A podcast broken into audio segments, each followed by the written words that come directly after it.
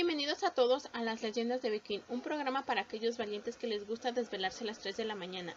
Hoy hablaremos de una leyenda de mi comunidad, pues aquí en Guadalajara, Jalisco, se cuenta la leyenda de la pila de las culebras. Una leyenda ya muy vieja de allá por Tatalpa en el siglo XIX para ser exactos, que comienza con un grupo de cuatro mujeres.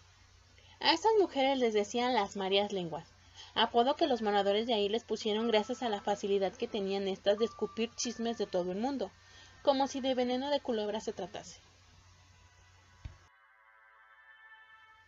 Con el tiempo su chisme pasó a ser mayor, reunidas todas las tardes alrededor de una fuente, cercanas a sus casas.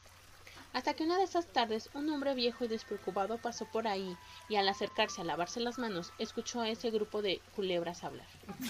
Entre tanta farfalle, el hombre paró oído y comenzó a escuchar todo lo que decían.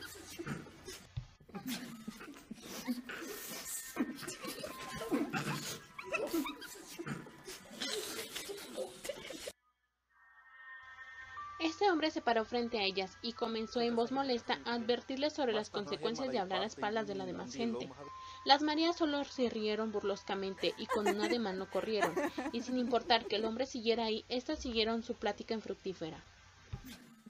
Ya molesto al hombre que realmente era un viejo de magia otomí, decidió que estas mujeres no solo necesitaban ser castigadas, no, el hombre quería darles un castigo ejemplar, uno donde esas bocas no volvieran a soltar tanto veneno, aún más que el agua que salía de esa fuente.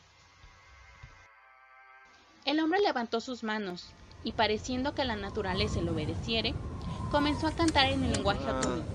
Las mujeres asustadas no sabían qué decir. Sorpresa para mujeres tan vulgares.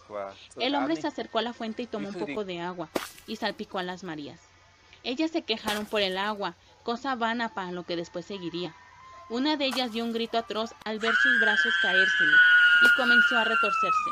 Después, las otras mujeres sintieron sus cuerpos entumecerse y gritaron como su otra amiga.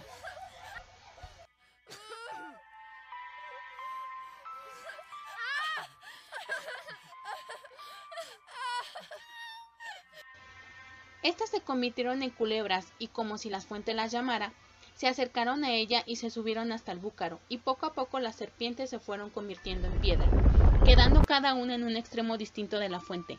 Desde entonces la fontana del Fresnito es conocida como la pila de las culebras. Una leyenda ya muy vieja que no solo se cuenta para dar miedo, sino para enseñar que todas malas acciones siempre traen consecuencias a nuestra vida.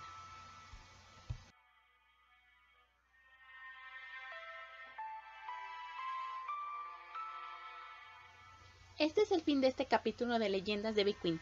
Los espero en el próximo episodio a las 3 de la mañana para la siguiente leyenda.